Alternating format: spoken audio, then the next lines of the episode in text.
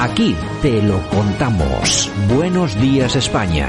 Buenos días. Bueno, y nosotros esta mañana nos vamos hasta Málaga y tenemos a nuestro buen amigo y colaborador, el coronel legionario, don Enrique de Ibero. Don Enrique, ¿qué tal? Buenos días.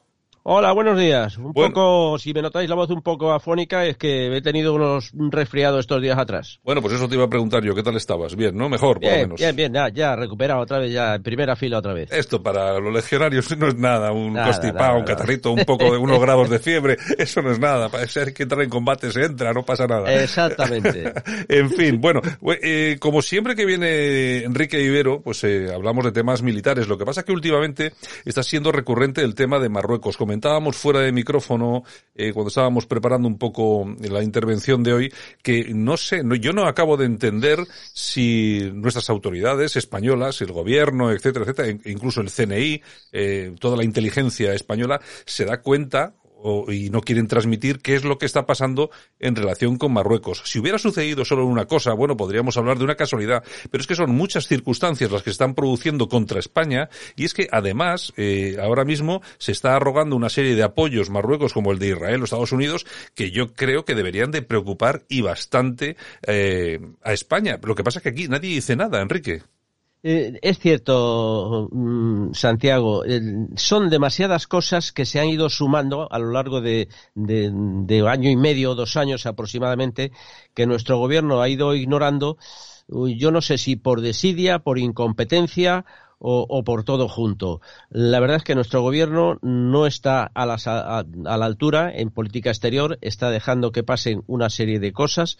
Hoy las iremos comentando, probablemente alguna de ellas, pero la situación es un deterioro que no sabemos hasta dónde podemos llegar, eh, como esto no se le ponga, mm, como diríamos, pie en pared y, y, dejemos esto de una vez por todas ya solucionado. Porque Marruecos mm, da dos pasos para adelante y no da ninguno para atrás. Eh, con lo cual, eh, nosotros estamos aquí replegándonos, vamos, nosotros, digo eh, metafóricamente, nuestro gobierno está aquí esperando a que le den todas de un lado y de otro lado y, y creo que no está a la altura de circunstancias. Tenemos un muy mal gobierno que está preocupado y metido en otros asuntos y en otros negocios que la verdad no le está prestando atención a esta situación que es muy, muy delicada.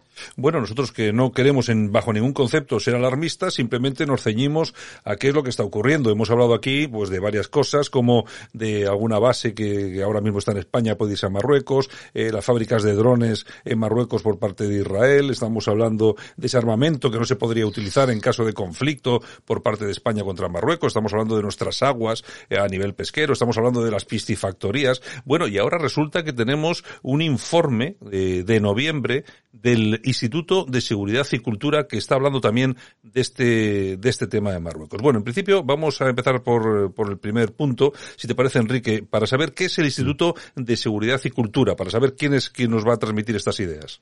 Bueno, este instituto, eh, que en algún momento ya hemos comentado algún que otro informe que hizo hace unos meses, porque eh, coincidía, si te acuerdas, eh, muchas cosas que decíamos. Parece que han estado escuchando nuestros programas. Eh, pues este instituto es, una institución, una asociación que, promueve la prevención y, la investigación sobre la seguridad y defensa y la prevención del terrorismo. Eh, es un, la verdad es que hace unos informes, reconozco, bastante, bastante serios. Eh, tiene personas con una gran preparación.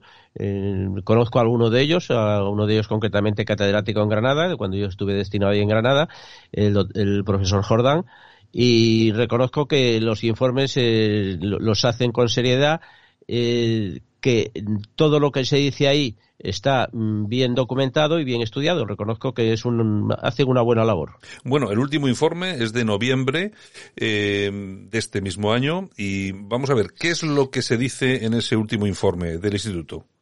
Pues mira, en ese último informe lo que se habla son de las pretensiones que tiene Marruecos sobre Ceuta y Melilla. En este informe se, hace un análisis eh, de lo que en su momento, en su momento se, se, denominó guerra irregular. Ahora se habla de unos conceptos de zona gris, de amenazas híbridas. En fin, todo esto que entra ahora eh, entraría dentro de esas cosas eh, que se llamaron en su día lo que era la subversión, las operaciones de, desestabilización que comprendían, digamos, ese esas acciones políticas, guerra política, económica, diplomática.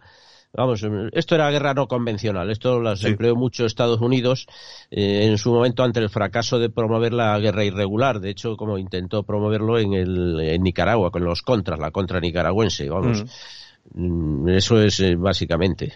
Ya. El, eh, aquí se habla en el informe entre de, la zona gris, la denominada zona gris, y también se habla de guerra híbrida. Eh, me gustaría que nos explicases un poco a qué se refieren estas dos cuestiones y la diferencia. Ah, son dos conceptos que van muy, muy ligados, muy próximos. Mm. Eh, lo, le llama ahí en el informe zona gris comparto la definición que dice él ahí. Dice que, pretende, digamos, alcanzar unos fines similares a la guerra, pero sin guerra.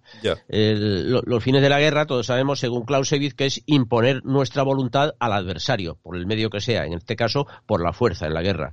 Pues en la zona gris lo que se pretende es alcanzar estos fines similares, a, digamos, imponer nuestra voluntad al adversario, pero sin llegar al conflicto, a la acción directa. Ese, digamos, sería lo que es la zona gris. Y la, la guerra híbrida, que, hay más que guerra híbrida, hay tres conceptos que debemos definir ahí. Yo diría las amenazas híbridas habría que contemplar. Mm, son acciones que combinan medios civiles y militares, ya puede ser con armas o sin ellas, eh, pueden ser legales o ilegales, y entrarían ahí también esas acciones políticas, económicas o diplomáticas. Esto, digamos, es lo que en su momento se llamó un conflicto de baja intensidad. estas guerras híbridas mm, podemos desglosarle tres niveles. Mm, un nivel que es la amenaza híbrida, que es el nivel, digamos, donde hay una mm, conexión de, distintas acciones, pero que se quedan en amenaza, más o menos compleja.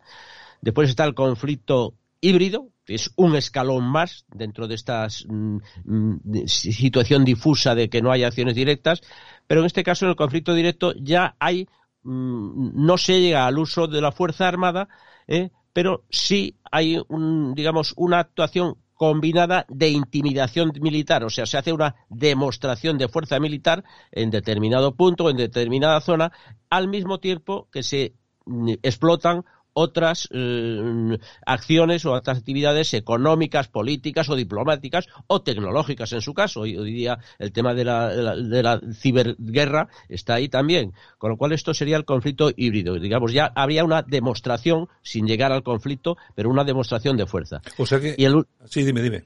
Y el último eh, eh, conflicto sería el de la guerra híbrida. La guerra híbrida estaríamos en lo que es la, una situación en la que un país recurre al uso mm, abierto de la Fuerza Armada, aparte de también de emplear medios económicos, políticos y diplomáticos. Digamos, el tercer escalón, eh, vemos tres escalones que hay, la amenaza híbrida, el conflicto híbrido y la guerra híbrida. En la guerra híbrida, que es el último, es en el que está realmente mm, empleándose ya la Fuerza Armada en los otros dos no hay, no hay empleo de la Fuerza Armada. Estaríamos en unos escalones sin empleo de la Fuerza Armada. Entonces, nosotros en relación ahora mismo con Marruecos, eh, Marruecos, ¿qué estaría haciendo en relación a España? ¿En qué, en qué mm. episodio estaríamos? En mi opinión, de estos tres escalones, de estos tres niveles de, de, amenazas híbridas en su conjunto, yo lo situaría en, la, en lo que es el conflicto híbrido, o sea, en el escalón intermedio. Pues mm, yo creo que hemos pasado de la amenaza ya, Marruecos ha dejado de, hacer, digamos, de ser una, amenaza, y sí hace demostraciones de fuerza, como eh, la, última que hemos conocido eh, es la de la, esa situación de, de misiles en la zona eh, de la costa, en la zona de próxima a Tánger y próxima a Nador, en la zona de Melilla. Eh, si va a montar, vamos, es claro eh, que desde el año 2020, cuando se firman los acuerdos de Abraham entre Israel, Marruecos y Estados Unidos, pues Marruecos empieza con un rearme tremendo, ya sea en carros de combate, aviones, misiles, lo hemos comentado aquí muchas veces en nuestros programas. Eh, ¿Qué hay, además de esto? Pues hay unos sistemas de defensa antiaérea que le ha comprado a Israel. Eso que se llama la, cúpula de acero, que le ha permitido a Israel librarse de muchos ataques de los misiles que le lanza Hezbollah. Eh, se suma esto a todas estas acciones, mm, por las cuales yo digo que efectivamente creo que estamos en el segundo escalón, la invasión de Ceuta en su momento, ¿te acuerdas que comentamos la, aquellos 10.000 inmigrantes mm. que entraron eh, irregularmente? Sí, sí, el, cierre, el cierre de las fronteras, el cierre de las fronteras a Ceuta y Melilla, que ya no se va a volver a abrir, hay un problema ahora mismo.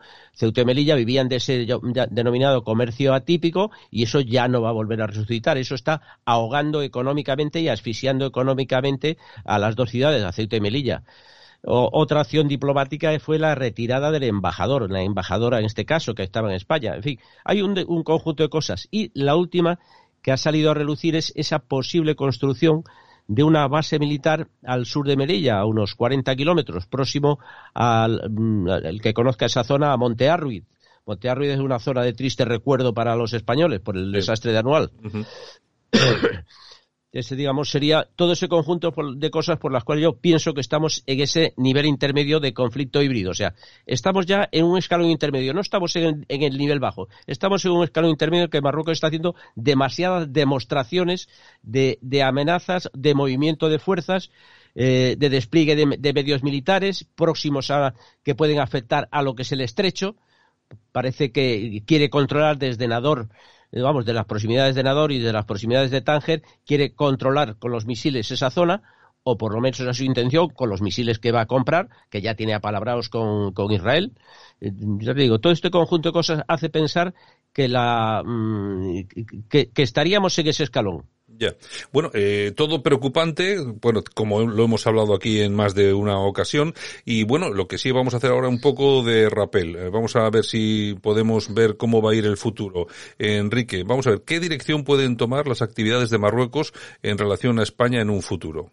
Bueno, pues haciendo un poquito de perspectiva, vamos, como dices tú, vamos a coger la bola de cristal y vamos a intentar hacer algo. Yo pienso que Marruecos, en la situación que ha llegado, que ha llegado a extender sus aguas territoriales mm, en la zona de Canarias, eh, ha puesto las piscifactorías que has comentado antes eh, en las aguas eh, que son de las Islas Chafarinas, ha montado otras próximas a Melilla, en fin, está realizando una serie acciones que mm, la impresión que da y por los apoyos que está recibiendo, eh, Marruecos no, no se va a amedrentar y, no va a recular. Para mí, Marruecos, que por cierto ha recibido un último apoyo en el aspecto del polisario de eh, Alemania, que se había alineado eh, en contra de las tesis del polisario, perdón, a favor del polisario, ya ha dicho que el nuevo gobierno alemán, ese gobierno social, socialdemócrata, es el, gobierno del semáforo que le llaman, pues ese, el gobierno alemán ya ha dicho, ha declarado su ministra de Asuntos Exteriores que efectivamente que la propuesta del plan que ha hecho Marruecos para el Sáhara es un plan de, de no de autodeterminación, sino de autonomía, que es también muy creíble, lo que ya dijo el secretario de Estado americano. Con lo cual, Alemania ya Mm, se ha separado de España y España era la única que se ha quedado defendiendo la postura a favor del Polisario. ¿Qué sucede con esto? Yo creo que Marruecos va a seguir presionando, va a seguir apretando las clavijas y ahí la duda está en qué momento pasaremos al escalón, al tercer escalón ese de guerra híbrida. Digamos que es cuando se puede producir el uso abierto de la fuerza. Realmente pensemos que ya tuvimos esta situación de guerra híbrida cuando en su momento Marruecos invade la isla del Perejil. Ahí ya hubo empleo de la fuerza. Sí, sí, efectivamente. Con lo cual, tenemos ahí ya, eh, quizá estemos eh, a punto de, presenciar eh, alguna acción marroquí. Bueno, pues ya veremos a ver qué es lo que pasa. Yo, yo no lo descarto, además que no se produzca a largo plazo, sino que sea de en breve. Y bueno, ya vamos a ir viendo las cosas, lo que pasa es que todo apunta, aunque llevamos las de perder de todas, todas. En fin, don Enrique de Vivero, Coronel, pues nada, a cuidarse ese catarro que todavía te noto. Aún queda, aún queda por ahí algo. Aún queda un poquito y nada. Y seguimos hablando la semana que viene de asuntos eh, militares. Espero que no tengamos que volver a hablar de Marruecos hasta dentro de, pues de, dos semanas, por lo menos. La cosa, está la cosa no, que no pinta bien. Un abrazo, coronel. Un abrazo, Santiago.